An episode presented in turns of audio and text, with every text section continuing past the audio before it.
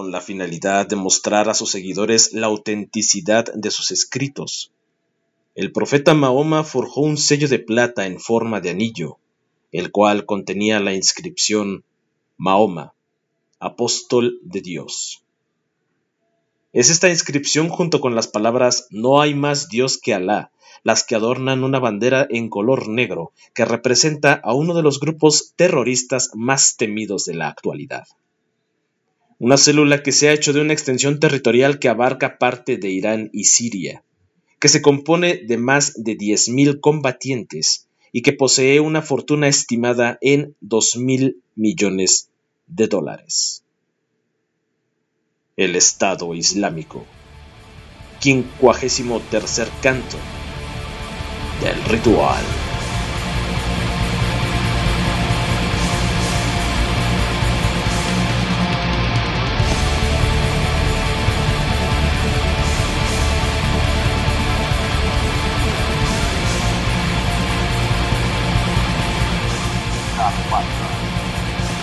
World Cup.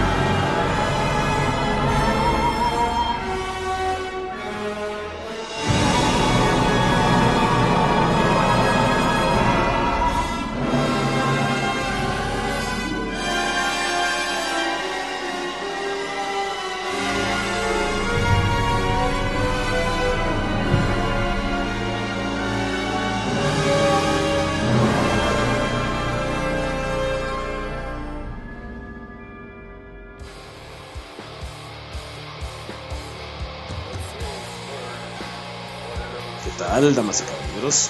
Bienvenidos a una emisión más de Dark Ritual Podcast. En esta ocasión vamos a hablarles un poco acerca del tristemente célebre Estado Islámico de Irak y el Levante, conocido simplemente como Estado Islámico o por sus siglas en inglés, ISIS, un grupo terrorista de carácter insurgente, el cual pues promueve ideas fundamentalistas, yihadistas, eh, wahabitas. Vamos a mencionarles que es el wahabismo. Es básicamente una corriente político-religiosa musulmana que proviene de una rama mayoritaria del sunismo. Es una corriente que al día de hoy se engloba dentro de los cada vez más crecientes movimientos de extrema derecha en la región. Fue creada por el extremista religioso Muhammad ibn Abd al-Wahhab allá por el siglo XVIII. Como lo mencionamos, el wahhabismo es una corriente religiosa cuya implantación originalmente estaba circunscrita o dirigida a los musulmanes suníes. Es em,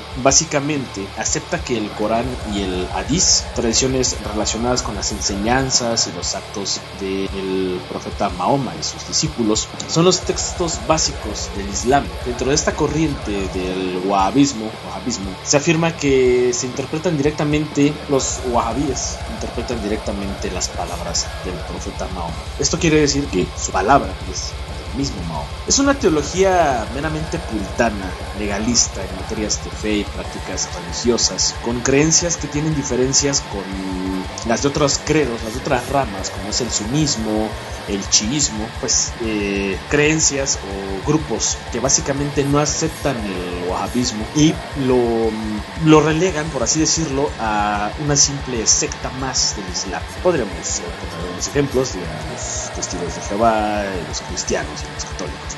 Tanto los cristianos como los católicos dicen que los testigos de Jehová son una secta. Más o menos hacer una, idea acerca de qué es esto del no vamos a adentrarnos tanto en la historia del, wahhabismo porque eh, nos, compete más hablar acerca pues de esta organización de ISIS, la cual pues tiene, bueno, según algunos estudiosos, eh, los orígenes de ISIS varían un poco. Hay quienes sitúan el origen o la semilla de ISIS allá por el año 2003, quienes lo dicen que es por el 2004 que surge. Hay inclusive eh, algunos académicos, algunos reporteros, algunos intelectuales que dicen que esto proviene desde el año 1999.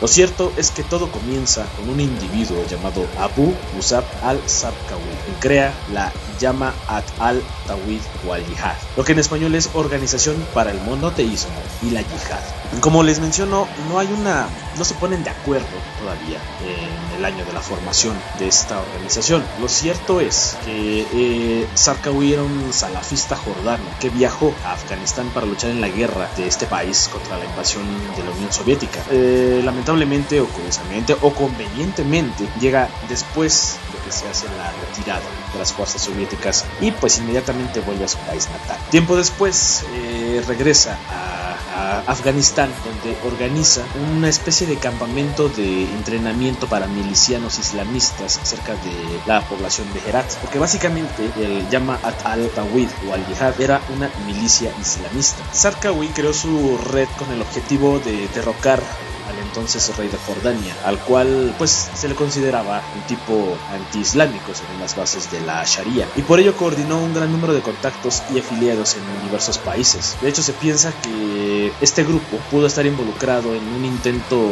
de bombardear las celebraciones del nuevo milenio en Jordania allá por el año 1999. Es por eso que les menciono que no se ponen de acuerdo cuándo se formó propiamente esto, porque hay, hay páginas, hay este, inclusive reportajes en los que sitúan todo, todas estas este, situaciones que llevaron al surgimiento de ISIS alrededor del año 2001-2002. Lo que es cierto es que esta organización fue responsable del asesinato de un diplomático estadounidense conocido como Lawrence Foley en Jordania allá por el año de 2002. Después de la guerra de Afganistán, Sarkawi huye a Irak, donde presuntamente recibe un tratamiento médico en la ciudad de Bagdad por una pierna herida. Se cree que formó lazos estrechos con Ansar al-Islam. ¿Qué es Ansar al-Islam? Es, es una organización terrorista islámica que básicamente el nombre significa seguidores del Islam y que tiene como objetivo crear un Estado Islámico en la región del Kurdistán. Curiosamente, esta organización también está vinculada a Al Qaeda. Al parecer, en Ansar estaba vinculada con el gobierno de Saddam Hussein, que hubiera pretendido utilizar al grupo para derrotar a las fuerzas seculares del norte del país que luchaban por la independencia de la región del Kurdistán.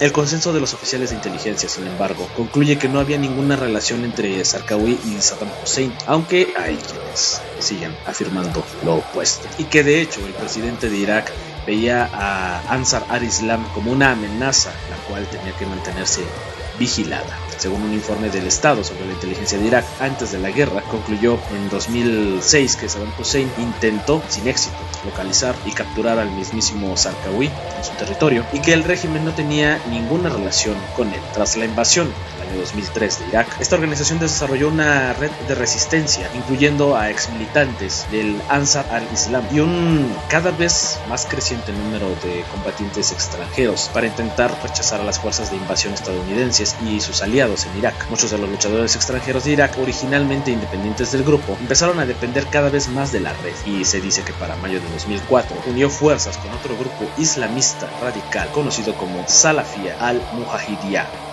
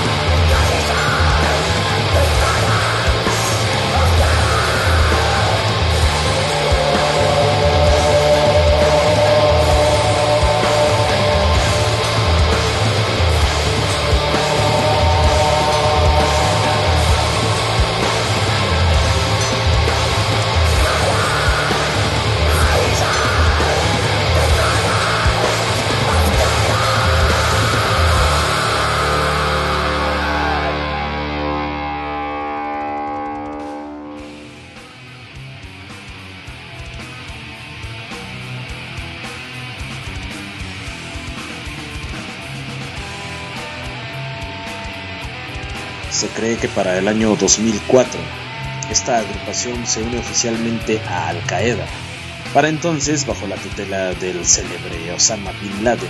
En una carta de julio del año 2005 a otro miembro de la organización, Ayman A. Zawahiri, Zarqawi presentó un plan para continuar la guerra de Irak y crear un Estado Islámico o califato mediante la extensión de la guerra a los países vecinos y forzando de esta manera la participación de Israel. Así pues, se realizaron ataques en otros países como en Egipto, donde asesinaron 88 personas en 2005 en el atentado de Sharm el-Sheikh para enero de 2006 al Qaeda crea una organización paraguas, conocida como el Consejo de la Shura de los Mujahidines, para intentar unificar a todos los insurgentes suníes de Irak.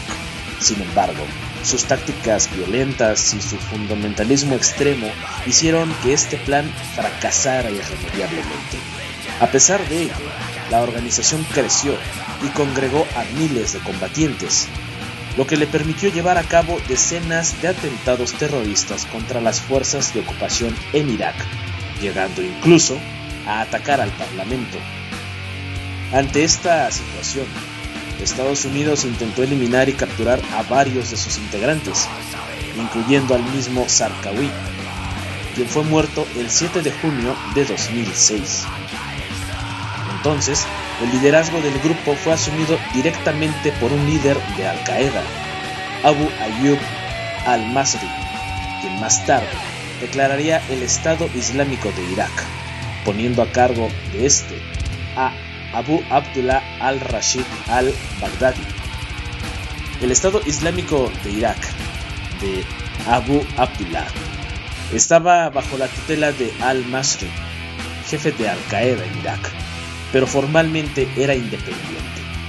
De hecho, el 19 de abril de 2007, la organización anuncia la creación de un gobierno provisional. El propio Baghdadi, con un grupo de 10 ministros, dirigió el autoproclamado Emirato. Para finales de 2007, los violentos e indiscriminados ataques llevados a cabo por los miembros de este grupo contra civiles iraquíes dañaron gravemente su imagen y supuso la pérdida de apoyo entre la población. Ante esta situación, muchos antiguos miembros suníes del grupo se unieron a las fuerzas de Estados Unidos, lo que les dio la oportunidad de detener y matar a varios miembros de Al Qaeda. Para 2008, una serie de ofensivas de Irak y Estados Unidos lograron expulsar al grupo de sus antiguos refugios en las gobernaciones de Yala y Al-Anbar, Forzando su retirada hasta Mosul, el último gran campo de batalla de la guerra.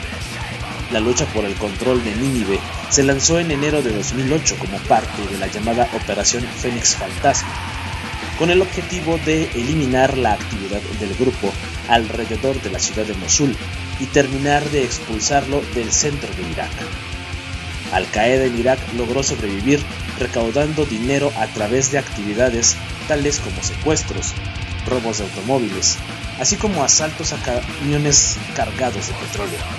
Además, desde 2007 empezó a demandar impuestos a los no musulmanes y asesinando a miembros de las familias ricas que no pagaban. De acuerdo a las fuentes de inteligencia de Estados Unidos, el grupo había evolucionado a una especie de banda criminal de carácter mafioso para el año 2010, la organización recibió el golpe de gracia, cuando un conjunto de fuerzas estadounidenses e iraquíes encontraron y asesinaron al jefe de Al Qaeda en Irak, Ayyub al-Masri, y el, y el del Estado Islámico de Irak, al-Rashid al-Baghdadi.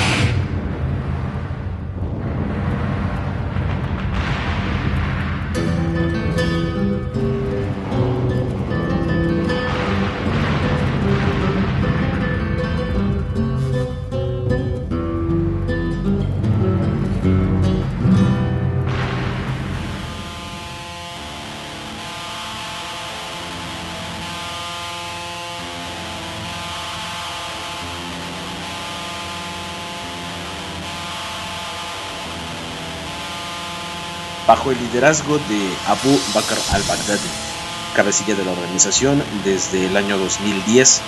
El grupo supo aprovechar la coyuntura que se formó de la guerra civil siria y expandirse de esta forma por gran parte del territorio del país, finalmente declarándose hacia abril de 2013 como Estado Islámico de Irak y el Levante. Esto último en relación a esta región del Levante, o más específicamente llamada Levante Mediterráneo. Es el término con el cual se nombra históricamente a una gran zona de Oriente Próximo, situada al sur de los Montes Tauro, limitada por el mar Mediterráneo al oeste, el desierto árabe al sur y Mesopotamia al este. En su lucha por el control territorial de Siria, se enfrentó a las fuerzas gubernamentales leales al presidente Bashar al-Assad, así como a los rebeldes, a los seculares del Ejército Libre de Siria y del Frente de los Revolucionarios, a los nacionalistas kurdos y otras fuerzas islamistas como el Frente Islámico o el Frente al-Nusra. Ante esta situación, Al-Qaeda decidió desentenderse por completo de la red y declaró en un comunicado que no les daban órdenes, así como tampoco los asesoraban o les proporcionaban alguna fuente financiera. En los territorios bajo su control instituyó la ley Sharia. Amnistía Internacional informó de torturas y ejecuciones sumarias que ocurrieron en centros de detención secretos del ISIS. El Estado Islámico detuvo a sirios por crímenes como fumar cigarrillos, incluir en el SINA, que es el sexo fuera del matrimonio, y por enfrentarse a la forma de gobernar del Estado Islámico o por pertenecer a algún grupo armado rival. También detuvieron a docenas de periodistas extranjeros y trabajadores humanitarios. Para diciembre del año 2013, el grupo controlaba los cuatro pueblos fronterizos de Al-Bab, Asas, Acme y Yarablus, permitiendo controlar la entrada y salida entre Siria y Turquía. Paralelamente, hacia enero de 2014, durante los enfrentamientos en Ambar, Irak, varios militantes del Estado Islámico tomaron el control de la ciudad de Fallujah y partes de Ramadi. El 3 de enero de ese mismo año, el Estado Islámico proclamó un Estado Islámico en Fallujah. Para junio de ese mismo año, lanzaron una ofensiva en el norte de Irak, junto con militantes suníes leales al antiguo gobierno de Irak, basista secular de Saddam Hussein, y tribus antigubernamentales del país, que son extremistas radicales suníes, de mucha experiencia militar, por su participación en la invasión de Kuwait y la guerra contra Irán y enfrentamientos contra los kurdos. Los combatientes empezaron atacando Samarra en el 5 de, en el 5 de junio de 2014 y tomaron el control de Mosul la noche del 9 de junio de ese mismo año y de Tikrit el 11 de junio del mismo año. A finales de este mes, Irak había perdido el control del norte del país y toda su frontera occidental con Jordania y Siria.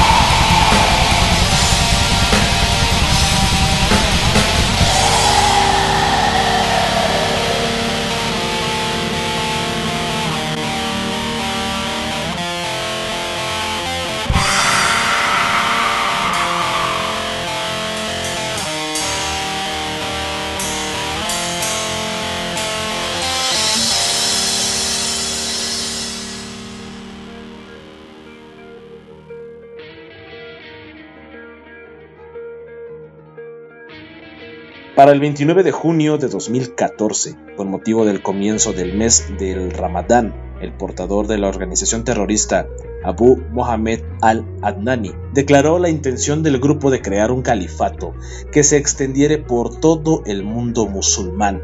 Al mismo tiempo, nombraba a Abu Bakr al-Baghdadi su máxima autoridad, quien fue autoproclamado Ibrahim Imán y a la vez califa de todos los musulmanes. Con esta intención cada vez más abierta, el grupo se renombró simplemente como Estado Islámico, prescindiendo de la mención de Irak y Siria, en referencia a su voluntad de expansión, la cual ellos dicen es la legalidad de todos los emiratos, grupos, estados y organizaciones que convierte en nula tras la expansión de la autoridad del califa y la llegada de sus tropas. La proclamación del califato atrajo a yihadistas árabes y a magrebíes residentes en Europa, llegando a contar con entre 50 y 420 mil hombres entre sus filas, con el objetivo de conquistar Siria e Irak, convertidos en base de un Estado musulmán para luego expandirse al resto del mundo árabe.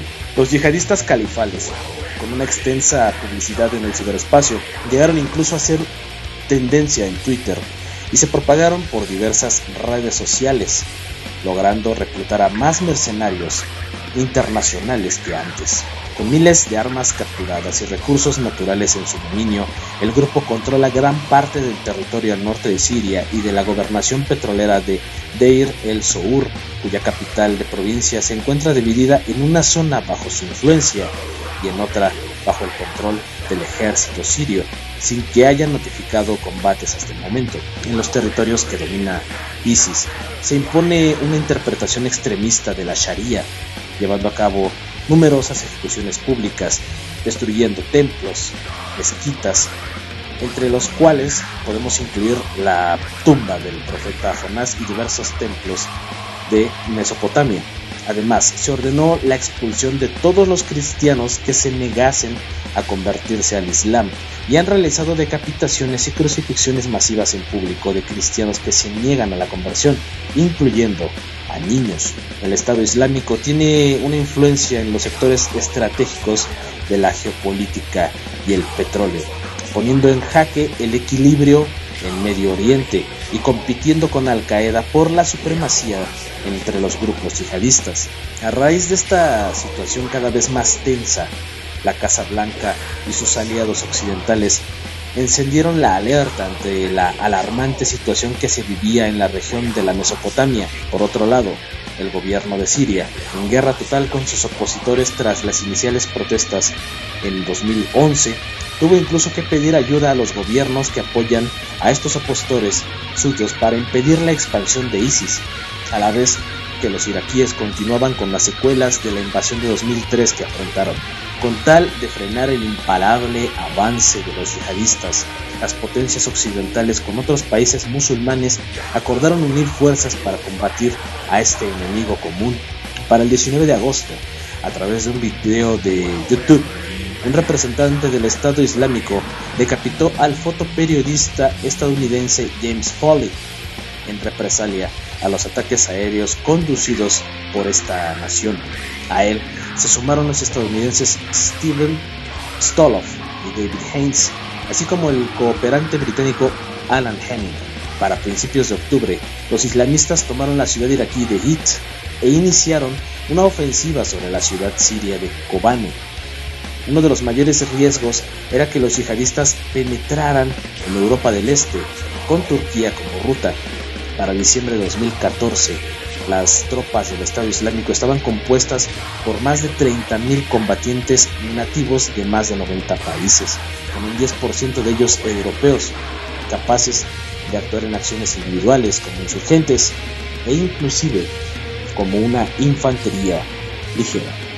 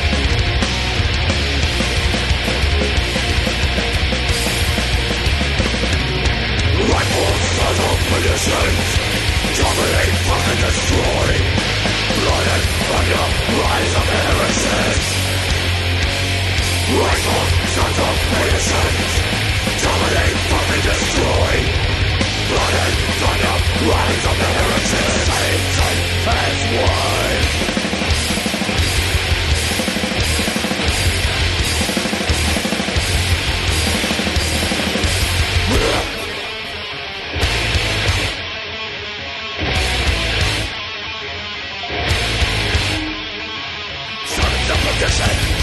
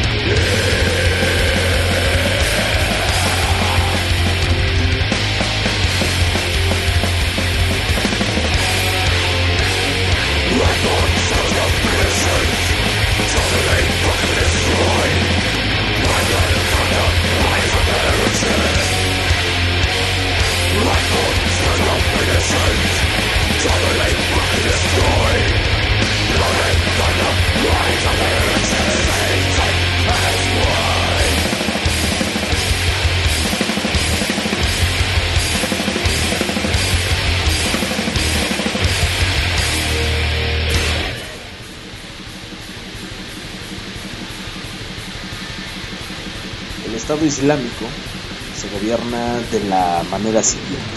A la cabeza encontramos a Abu Bakr al-Baghdadi, califa y comandante en jefe de esta organización. A él lo secundan dos individuos, el lugarteniente de Siria y el lugarteniente de Irak. Otroda, el lugarteniente de Siria era Abu Ali al-Anbari, ya es muerto.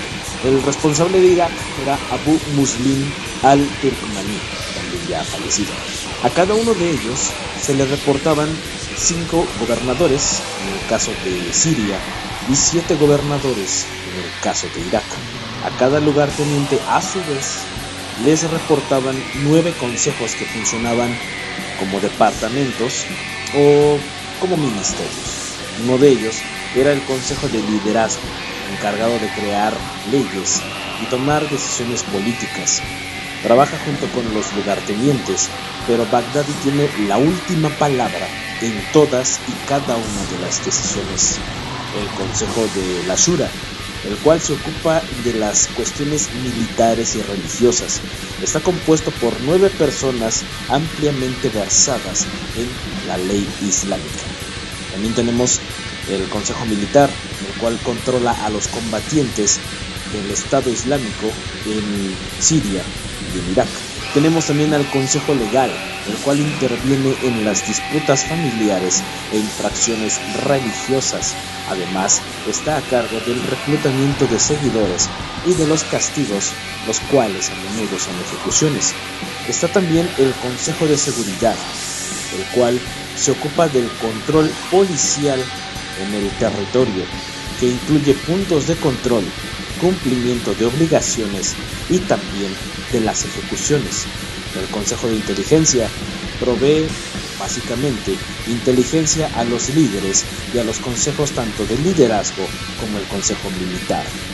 El Consejo de Medios se ocupa de las comunicaciones, las redes sociales y la difusión de videos. Tiene una relación cercana con el Consejo Legal y se encarga de divulgar las ejecuciones públicas. El Consejo Financiero es el que maneja el tesoro de la organización, las ventas de petróleo y el dinero en efectivo el cual se va recaudando a través de diversas actividades ilícitas. El Consejo de Asistencia a Combatientes se ocupa básicamente de la yihad en otros países. Según los datos de la inteligencia de Estados Unidos, cada mes a la organización se le unen por lo menos mil voluntarios extranjeros al margen de la movilización de la población en Irak y Siria. Y hasta la fecha, el número total de extranjeros se calcula puede llegar a superar a las 16.000 personas de más de 80 países. De acuerdo con un ex miembro de este grupo, en todos los países occidentales operan divisiones clandestinas del Estado Islámico, cuyo objetivo es desestabilizar la situación principalmente en los estados europeos y organizar atentados si así se requiere. A diferencia de los demás grupos islamistas radicales, los constructores del califato de verdad quieren crear un Estado en los territorios ocupados. Cuando los combatientes del Estado Islámico toman el control de una ciudad, inmediatamente organizan allí una policía, una administración local y tribunales de la Sharia.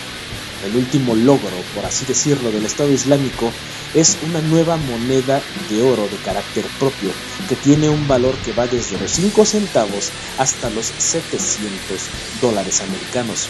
Al mismo tiempo, desde el principio, el Estado Islámico se ha basado en el control y la vigilancia para evitar que la organización se convierta en otra Al-Qaeda, la cual consideran una organización sin una jerarquía y sin que esté claro quién es el que manda y quién es el que obedece.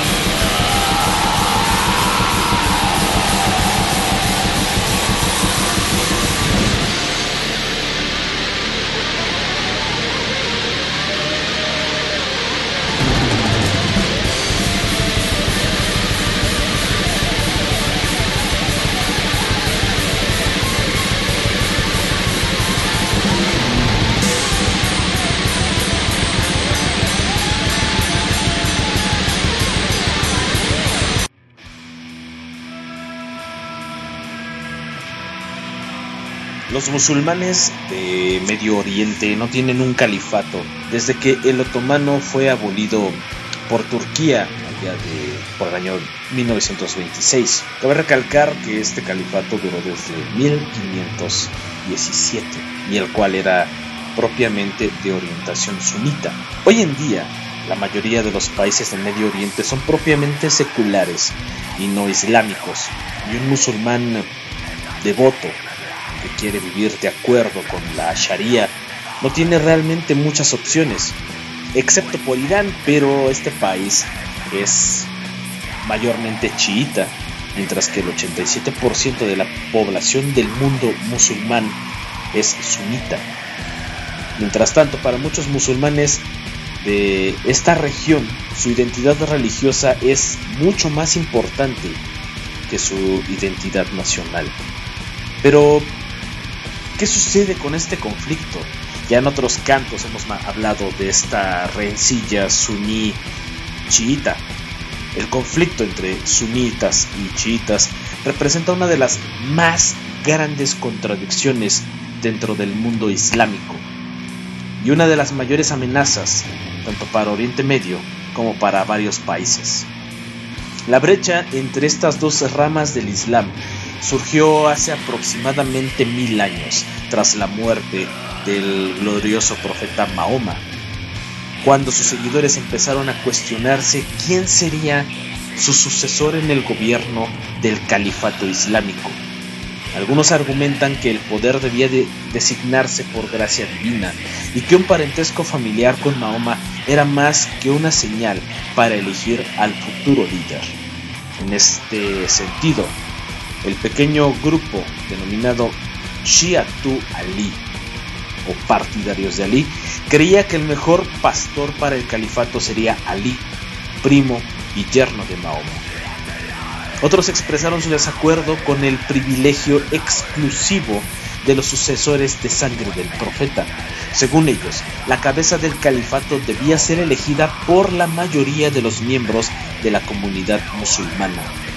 Esta posición fue explicada con extractos de la Sunna, un libro que contiene las palabras del profeta y de sus seguidores. Y es por esta apelación a la Sunna que los seguidores de este bando fueron denominados sunitas. Pero ¿cuáles son los principales puntos de desencuentro, de desacuerdo entre estas dos ramas? Uno de ellos es el culto del imam. Es una doctrina del imamato, es una característica clave del chiismo y el principal desacuerdo con el sunismo. Así, los chiitas creen que los imames líderes espirituales son infalibles en todos los asuntos, actos, principios y creencias que son los intermediarios entre el pueblo y Dios. Los chiitas esperan la llegada del duodécimo imam que se convertirá en el líder musulmán, el Mesías, quien será capaz de instaurar el reino de Dios en esta pecaminosa tierra. Para los sunitas, esta concepción es ajena, ya que sostienen el concepto de la adoración directa de Alá, sin intermediarios. El imán desde su punto de vista es una figura religiosa ordinaria. La importancia de los chiitas eh, al conceder un papel tan importante a los imanes y a Ali podría en duda el lugar del propio profeta Mahoma. Por ello los sunitas creen que los chiitas se permitieron introducir en el Islam innovaciones para ellos indebidas. Otro punto es la relación hacia la Sunna. Además del Corán, los sunitas reconocen la Sunna, las cuales son las tradiciones del profeta. Y los chiitas, por su parte, el Akbar o las palabras o las noticias sobre el profeta. Otro punto es el matrimonio temporal o muta. Es un concepto prohibido entre los chunitas, entre los sunitas, perdón, y permitido entre los chiitas. Los lugares de peregrinación, la mezquita Masjid al-Haram en la Meca y la mezquita del profeta en Medina, así como la mezquita de Aqsa en la explanada de las mezquitas de Jerusalén, son los tres destinos sagrados de peregrinaje para los sunitas. Los chiitas Además de estas tres mezquitas, peregrinan también al mausoleo del Imam Hussein en la ciudad de Karbala, en Irak.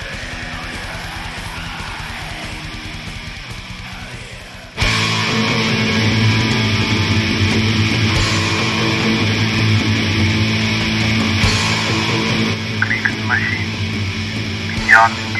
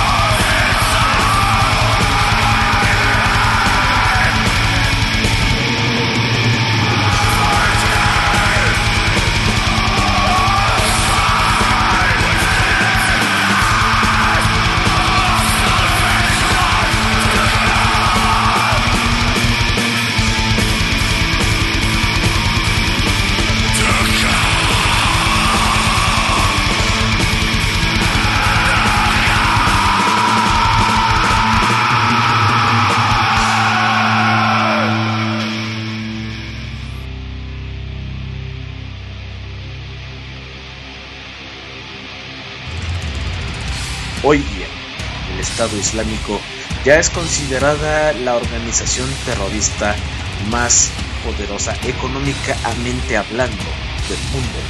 Pero, ¿de dónde consigue el dinero una organización de esta clase?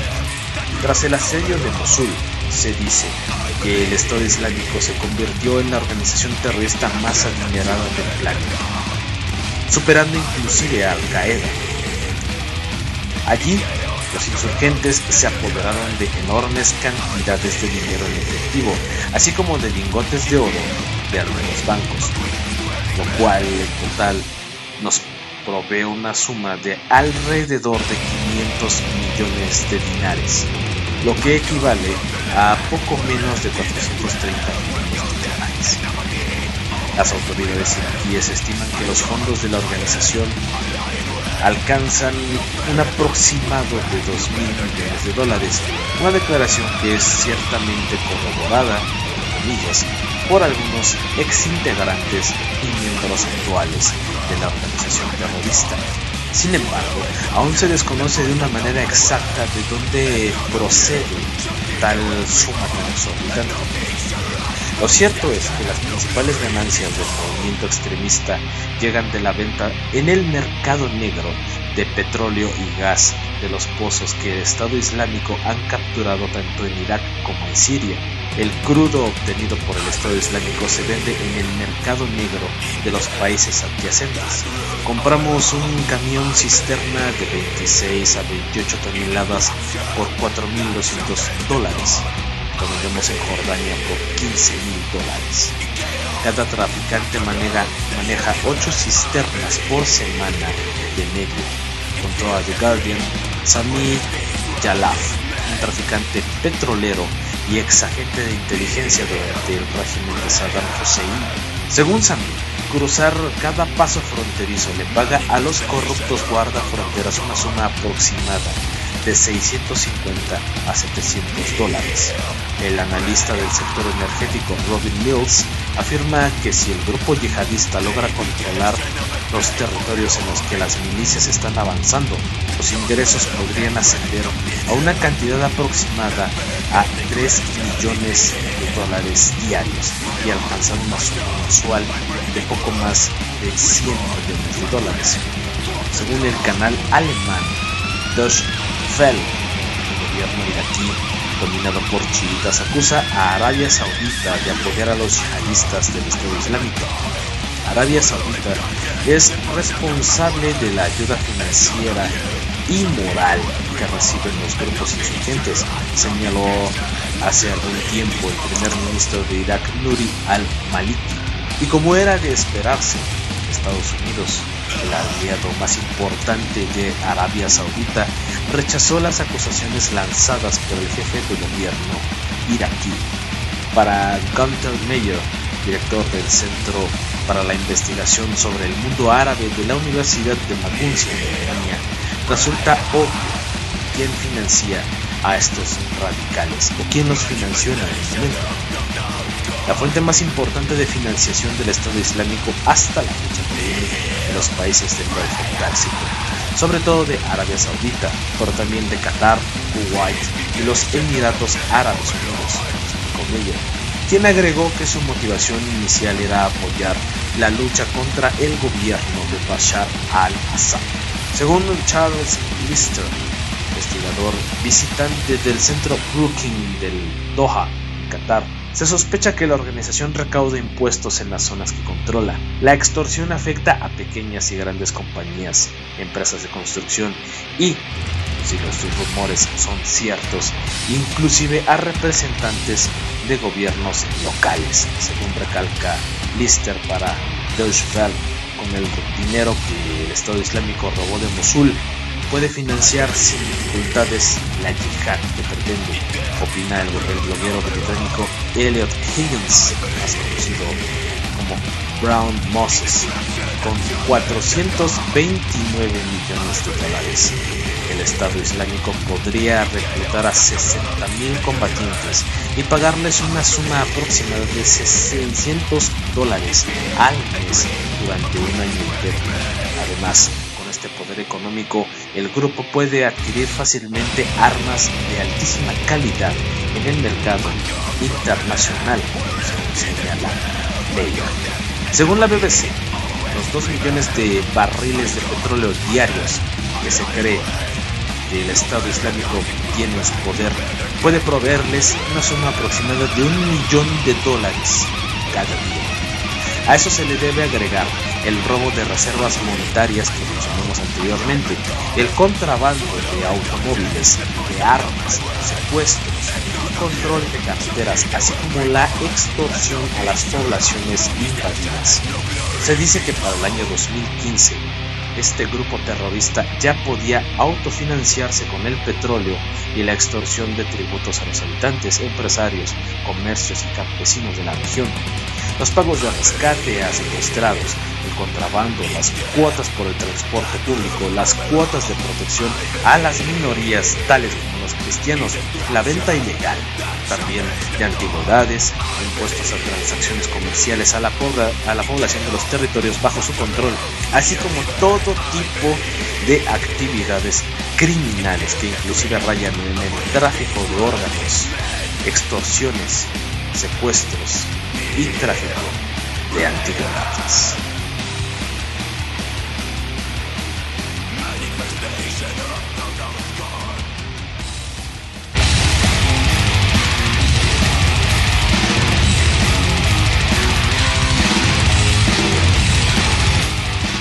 But today,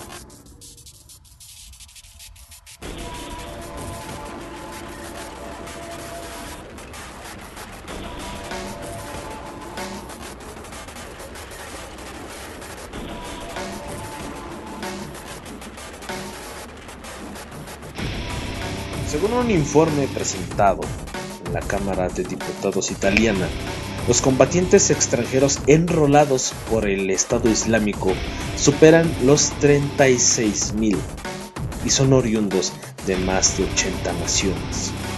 Los combatientes extranjeros del Estado Islámico son varios miles y representan la más grande legión extranjera del mundo, asegura el subsecretario italiano del Consejo de Ministros y responsable de los servicios de inteligencia Marco Miniti al presentar un reporte. Resalta que los llamados combatientes extranjeros son nuestros conciudadanos y han salido de las periferias de las ciudades europeas. Tienen pasaporte europeo y han decidido ir a combatir en Siria e Irak al lado del Estado Islámico. Los combatientes extranjeros son la tropa de combate en el campo, pero también pueden regresar a sus países natales a realizar actividades terroristas. Un informe fue elaborado por el Observatorio de sobre Reciclaje y Financiamiento del Terrorismo de la Fundación Bruno Vicentini y el Observatorio sobre la Seguridad y la Defensa de la Universidad Tor Vergata de Roma. Se asegura que los combatientes extranjeros del Estado Islámico suman un aproximado de 36.000 personas de más de 80 nacionalidades, 6.600 de las cuales se cree son propiamente originarias de naciones occidentales. Se dice que para combatir la amenaza terrorista se requiere mayor colaboración entre los estados y reglas que permitan atacar su financiamiento. Este mismo reporte evidencia y analiza los potenciales nuevos instrumentos de financiamiento y disposición que pueden tener los terroristas explotables gracias al gran desarrollo tecnológico. Se refiere este mismo informe en particular a las monedas virtuales, conocidas también como Bitcoin, las tarjetas prepagadas, las redes sociales y otros sistemas como el PayPal. Los Bitcoins ofrecen toda una serie de ventajas que pueden ser utilizadas por los terroristas para financiarse, como el anonimato, la posibilidad de realizar transacciones alrededor del mundo y por cualquier importe, la velocidad, el bajo costo la facilidad de su uso, se señala. Dijo que al anterior, el Deep Web es posible ser utilizado como una herramienta para adquirir armas y otra clase de servicios en formato Bitcoin.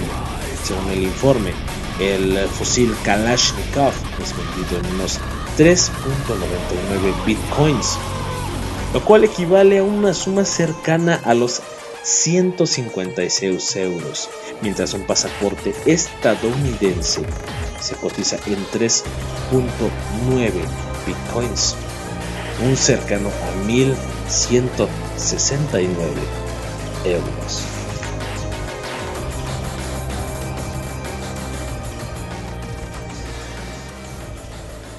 أعوذ بالله من الشيطان الرجيم بسم الله الرحمن الرحيم.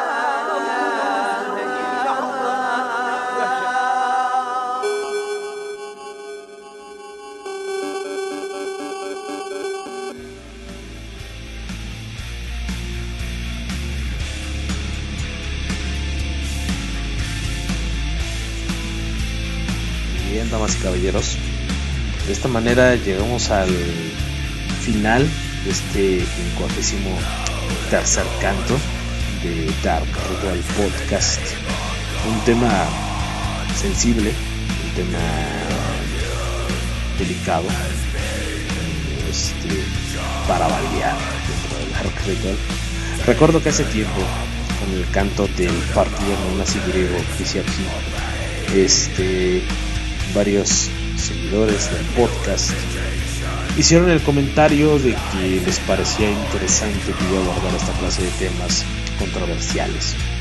Un podcaster que pues, eh, para mí fue una, una, buena influencia para empezar esto de los podcasts, el buen Asael de Horncast, Memorias de Asael, de Asael también. Eh, a él le gustó mucho, por ejemplo, el podcast que yo le decía hace muchísimo tiempo de aquí. Él reconoció que pues era, era interesante que yo tocaba temas tan sensibles. Creo que es la norma de dar al podcast eh, los temas sensibles. Vaya, empezando por eh, digamos los orígenes de la Navidad y el Año Nuevo, Sociedad Tool, Abril, eh, la cuestión de las sociedades secretas, ¿no? Este, esta situación que empezó más sensible con los protocolos de los años de se fue con Dragon Rush, eh, satánicos de Salman Rushdie, Odessa, Crisia Hill, Yesimismo. Vaya, la idea, la idea es tocar temas podcast que no son tocados tan comúnmente o que son tocados de una manera, que son abordados más bien de una manera pues no muy adecuada. Admito, reconozco eh, que yo no soy una autoridad, no me interesa ser una autoridad, porque cuando llegas a ese nivel eh, te vuelves ególatra, te vuelves te cuesta trabajo reconocer tus errores, la verdad somos humanos y como, como todos, ser vivo, pues somos estúpidos y cometemos errores. No es mi idea adoctrinarlos a ustedes, no, la idea es que conozcamos. La búsqueda del conocimiento nos hace más grandes sentir que tenemos todo el conocimiento nos hace más pequeños. Entonces, eh, creo que lo, lo, idóneo en un mundo tan globalizado como en el que vivimos hoy día es que tenemos que conocer, que tenemos que explorar otras culturas, otras formas de pensar, otros temas, cosas tan sencillas como explorar otros temas que no tocan en eh, el 99% de los podcasts, programas de radio, porque la mayoría se van sobre lo, de, lo clásico, ¿no? Uh, un nivel de ocultismo que no nos llega hasta Wicca, eh, un nivel de teorías de conspiración que nada más llega o se queda estancada en este pedo de los ovnis. Hay otras cosas eh, las, teorías, las teorías de conspiración no solo son ovnis, son sociedades secretas. Eh, vamos a empezar a manejar también situaciones como teorías de conspiración. Que bueno, la mayoría de las sociedades secretas están envueltas en esto. Pero vamos a empezar a manejar también aquí en Dark Total Podcast eh, situaciones de teorías de conspiración. no solo, no solo temas sensibles para el vulgo, empezar a extendernos un poco más. Obviamente pues para esto se requiere el tiempo, espero que afortunadamente eh, ustedes como seguidores y les agradezco mucho la paciencia han sabido esperar eh, un producto que yo pretendo sacar con un cierto nivel de calidad. No soy un profesional, no tengo estudios acerca de nada de esto. Bueno, tengo estudios en historia, pero pues inconclusos. Eh, pero, pues, son temas que a mí me gustaría o que a mí me llamó la atención explorar, aunque sea de una manera vana, de una manera superficial, pero que les apuesto que si yo no de muchas de estas cosas, ustedes no se pondrían a explorar. La idea es esta, que todos empecemos a explorar rincones cada vez más subterráneos del conocimiento, música, etc. Y ese es un tema muy cabrón, eh, muy difícil. Hay tantas cosas acerca de Isis. Hay tanto material, señores, que por algo me costó trabajo. Eh, tuve que reducir el tamaño del podcast bastante. Si ustedes recordarán, he hecho podcast de hasta dos horas, pero de Isis logré reunir una cantidad de material tan grande que supera las tres horas. De hecho, el canto original, el canto original era como de cuatro horas, más o menos. La idea era sacar dos partes, pero tampoco se me hace viable. No me parece viable, ya que pues la idea del podcast es tratar temas eh, en un solo, en un solo, una sola grabación, por así decirlo. Tuve que depurar mucha información, tuve que unir, tuve que cortar, tuve que hacer desmadre con los clips van a dar cuenta, yo creo, en la mayoría de ustedes, los que saben de edición de audio, se van a dar cuenta, no soy un profesional, pero hice mi mejor esfuerzo. Entonces, señores, eh, espero que les haya agradado lo que se les presentó. Hay cosas muy interesantes sobre ISIS. Eh, no solo esta, esta banda de terroristas no se limitan nada más al control de petróleo, al control de las carreteras. Estos cabrones pretenden ir más allá. Es tan interesante lo que está haciendo este grupo terrorista que por algo todos lo consideran una amenaza.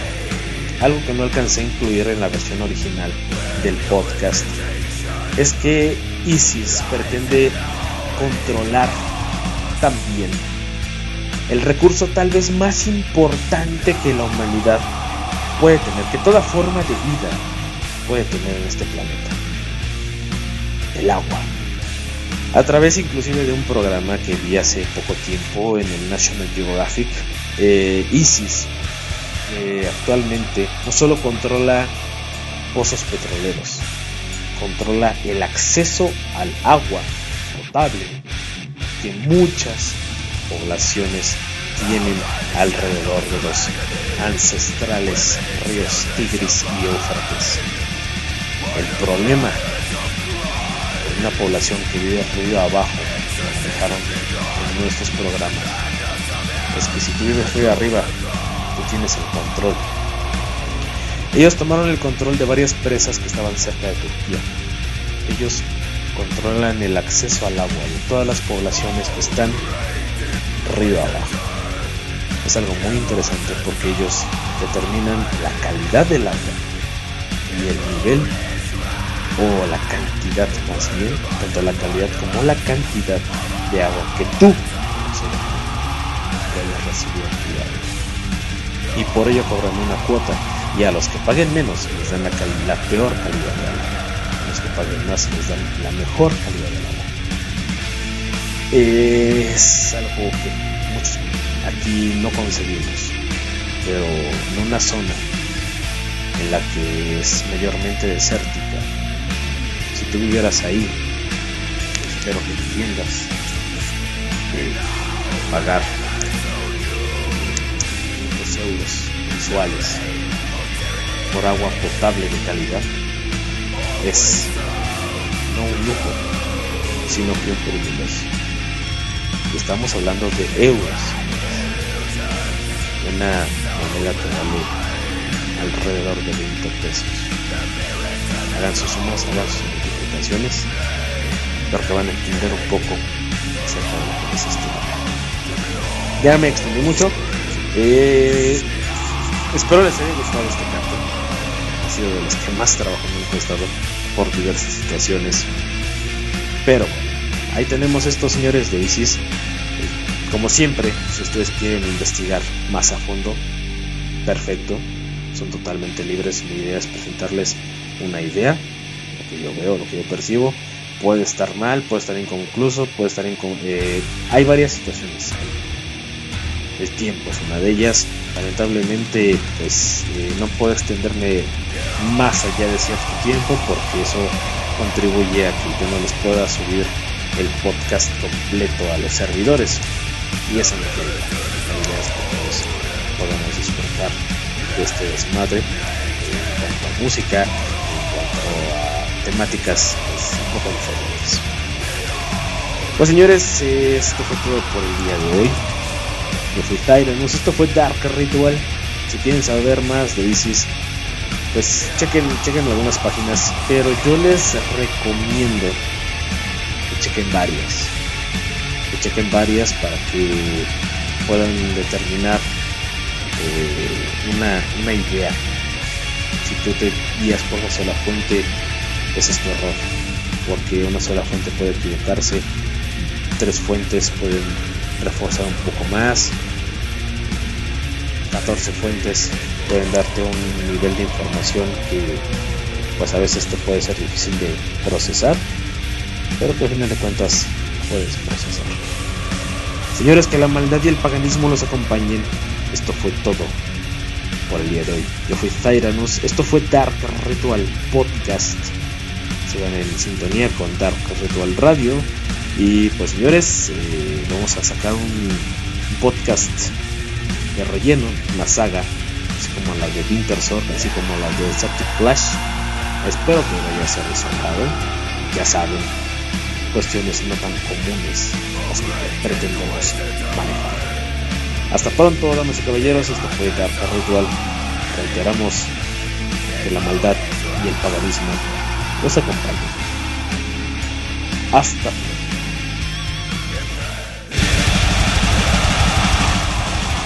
Scat, ominous worship of the divine.